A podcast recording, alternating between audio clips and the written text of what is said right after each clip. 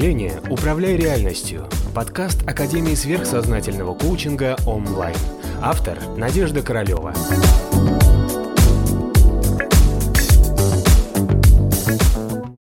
Это?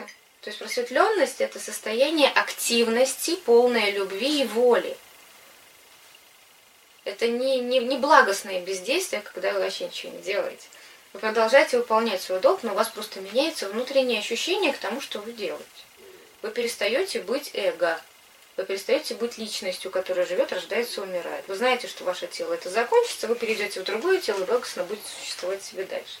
И дальше будете что-то делать. Вы готовите к себе тому, что вы будете дальше выполнять свой долг.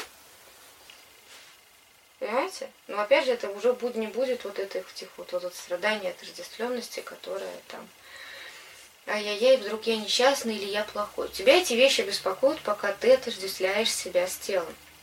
У тебя есть собственная должен, должность совне, и потому что что такое эго? Да, это отождествленность с этим телом, которое родилось, ты родилась как Марина.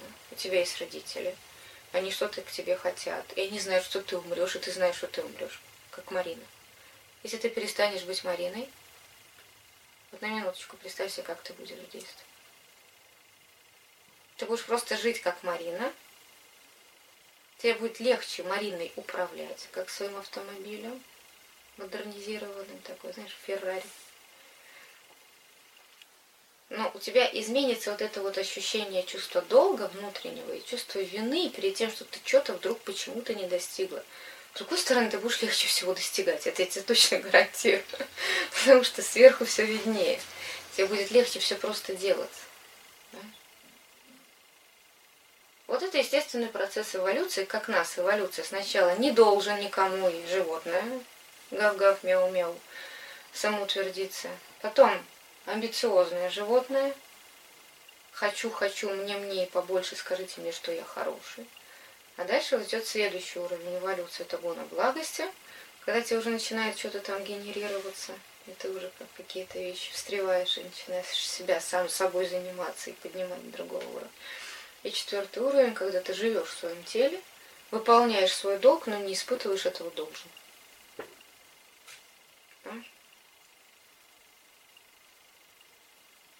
И вот в этом состоянии у тебя уже нет чувства вины. Вот скажи про чувство вины. Вот понятна штука. Чувство вины, оно очень эмоциональное. Чувство вины – это «я хороший», подождите, вот как могу я быть хорошей, если я вечная душа, это мое тело. Это как вот машина едет по дороге и жалеет себя, что она как-то вот не совсем хорошо быстро едет. Да? Ну окей, сейчас вот, вот так еду, потом поеду побыстрее. Понимаете? Вот это вот а, пропадает, когда пропадает отождествленность, пропадает вот чувство вины за то, что ты сам себе своим вот этим вот страхом, да, о том, что я же должен прожить самую лучшую жизнь. Я же должен быть самым богатым, успешным, красивым и так далее. Я же не имею права там от чего-то там случайно умереть. Вот эти повышенные требования и ожидания, которые мы все время к себе притягиваем и на себя накладываем, они все из-за отождествленности. И наше внутреннее чувство вины – это тоже из-за этого. Мы себе хотим идеальную картинку себя. Наш ум с удовольствием нашу эту картинку себя принимает, потому что его основной страх – что? Он боится умереть. Наш ум – это смертное эго в рамках этой личности, в рамках этого человека. Да, вот мой ум, как Надя, страшно боится умереть. Твой ум, как Марина, страшно боится умереть. Да, твой ум, как страшно боится умереть. Бог. Я же не умру, я же буду жить вечно. Вы о чем? Понимаешь? Ум очень боится этой мысли. Всячески ее избегает. И для того, чтобы избежать этой мысли, мы подсознательно, благодаря вот этому нашему материалу, должен чувство вины, мы все время бежим и карабкаемся и пытаемся каким-то образом от этой страха смерти убежать. И чувство вины нам в этом хорошо помогает. Оно заставляет нам что-то достигать, идти с собой на компромиссы, уговаривать себя, договариваться с собой, каким-то образом жить и вот, вот в рамках вот этой оболочки и мучиться. Очень успешно. Понимаешь? С другой стороны, если мы это чувство вины нас э, начинает доминировать и подавлять, допустим, у тебя были свои амбиции и ожидания в отношении себя чего-то. Допустим, хотела ты выйти замуж за какого-то прекрасного человека, но не вышел. И вот это чувство вины появляется, и оно тебя начинает заполнять. И ты чувствуешь, что нет, не так прожила, не того достигла, нет, не получилось, я плохая. Знаешь? То есть ты еще живешь, но ты уже как бы вот, вот как бы вот уже понял, что глобально ты свои ожидания не оправдал. У тебя начинает вот это чувство вины где-нибудь застаиваться. Потом еще кто-нибудь тебе сказал, слушай, ну не женилась ты вот на этом человеке, да, ты там, да, я плохая. Дальше еще, еще, еще. И вот это чувство вины, оно начинает где-то технично складываться в каком-то куске в астральном теле. Ты же внутри себя продолжаешь, я же должна была, но я не смогла. Да? Или вот мне же сказали, что я должна была почему-то там выйти замуж за принца, да, но я не смогла. И вот это вот постоянное внутри эго идет сопротивление должен, и уже все, возможностей нет. Опять должен, возможностей нет. Хуже всего это старость, когда ты понимаешь, что ты нифига не достигнул из того, что ты себя напрограммировал. И тогда у человека появляется вот это вот глобальное чувство вины за там, бесцельно прожитые годы, что он ничего не достиг того, что он должен был достичь. И это чувство вины, оно нарастает, нарастает, давит, давит и превращается в кусок серого цвета с темным отливом, неважно, может быть зеленое, там, с агрессией какой-нибудь, там, с красным, там, с эгоизмом, с претензиями на других, а я это все кругом виноваты. Неважно, то есть вариация на тему, все равно суть будет серого цвета. Этот кусок где-нибудь скапливается и вызывает болячку, не, не, не, несовместимую с жизнью. Вот. С другой стороны, с точки зрения твоей кармы, эта болячка для тебя дает следующей жизни возможность иметь в карме очень много событий, которые будут тебе давать возможность именно отработать вот именно это чувство вины. То есть, грубо говоря, если сделать какого-нибудь многоженца, понимаешь, с огромным количеством детей, там, да, жен, там, да, у тебя будет куча ответственности, связанных со всеми делами, которые касаются брака. Тебе так дадут этого наесться, что у тебя будет другое совершенно чувство вины, там, которое там образуется, или еще что-то. В этом смысле карма справедлива. Но ну, вот своим чувством вины очень много людей себя сжирают сами по себе из-за того, что они там не соответствуют вот этим внутренним ожиданиям. Вот теперь скажите, нужно сохранять эти должен по отношению к окружающих людей, которые к вам дают? Или не надо их соблюдать? Вот тут что делать? Вот в связи с тем, что ты сейчас все это знаешь. Хорошо, что есть эти внешние должен, которые вмонтированы в нашу глобальную карму. Хорошо. Хорошо. Они заставляют нас расти дальше по лестнице эволюции. Какая наша должна быть реакция? Если я чему-то не соответствую, я что-то не смог, я смог в чем-то другом.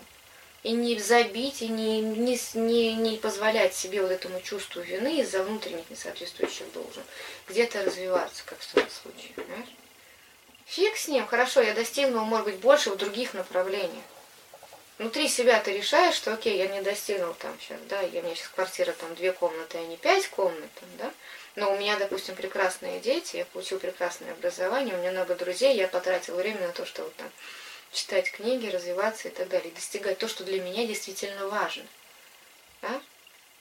Вот, то есть в любом случае вот с этим чувством вины, которое с ним, вот это вот, вот, вот возникает, с ним надо все равно договариваться, и от него надо избавляться. Потому что чувство вины – это неправильная реакция нашего астрала да, но вот эти механизмы эволюции, которые в нас монтированы, в нас и в окружающей карме. Это неправильная реакция, очень токсическое чувство. Хуже всего, что мы себе что-нибудь направ... не напланировали, у нас есть свои ожидания, потом что-то не получилось, и все. И как будто бы мы сами у себя там кусок жизни прокляли. Чувство вины – это, по большому счету, проклятие. Самопроклятие.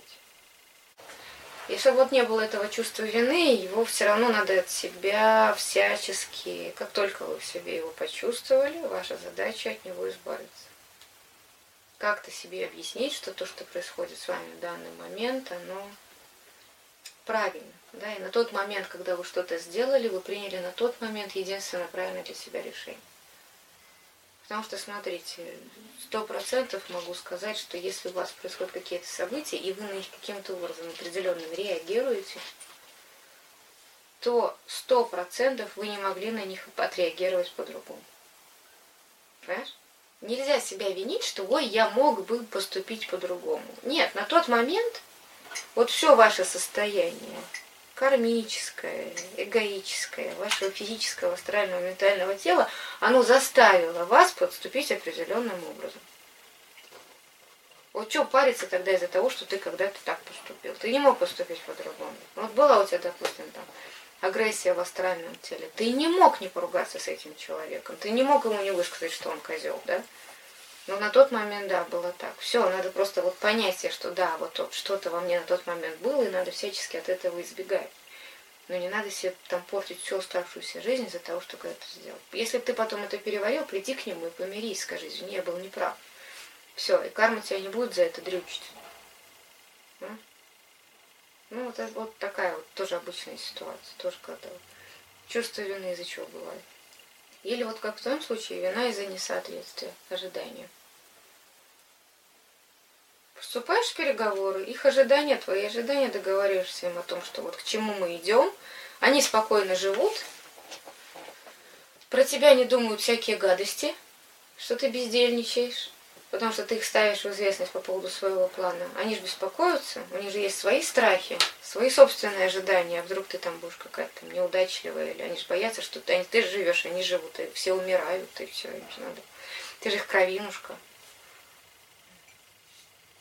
Ну, это их должен, но это хорошо, что родители даются такие, которые дают должен.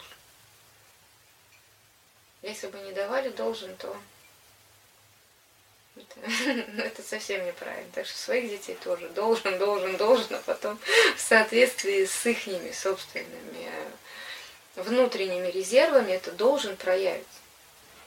И опять же, нельзя требовать от ребенка сразу же высоких уровней эволюции, потому что у нас всегда есть шанс до 26, 27, 28 лет спокойно, поэтапно проявить свой уровень эволюции. И вам подросток в 14 лет не может показывать тот уровень осознанности, который он покажет в 26. У него этот уровень должен, его собственный, накопленный кармический, он может проявляться медленно. Понятно? Может, ему 16 лет, он будет соответствовать своему там пред-предыдущему какому-то воплощению и будет там полным раздолбаем. Но потом в 21 у него включится программа кармическая – и он начнет включиться, у него вот это вот должен. И он всех порвет. Все. Тоже. Ну, обязательно надо ставить эти должен. Пускать этот самотек, сама по себе социальная система, в которой нас воспитывают, она устроена из этих монтированных должен. И создавать своим детям искусственно благоприятные условия для жизни, это неправильно. Потому что мы получим тогда деградацию, а не эволюцию. Эволюция идет через воспитание воли, любви, и активного действия. Если ты заставляешь своего ребенка не применять волю, не заставляешь его действовать, не заставляешь, не стимулируешь к тому, чтобы он любил и принимал, то ты оказываешь медвежью услугу. От большой любви, как бабушки. Понятно? Тут все или еще будут вопросы? Все. Все ясно?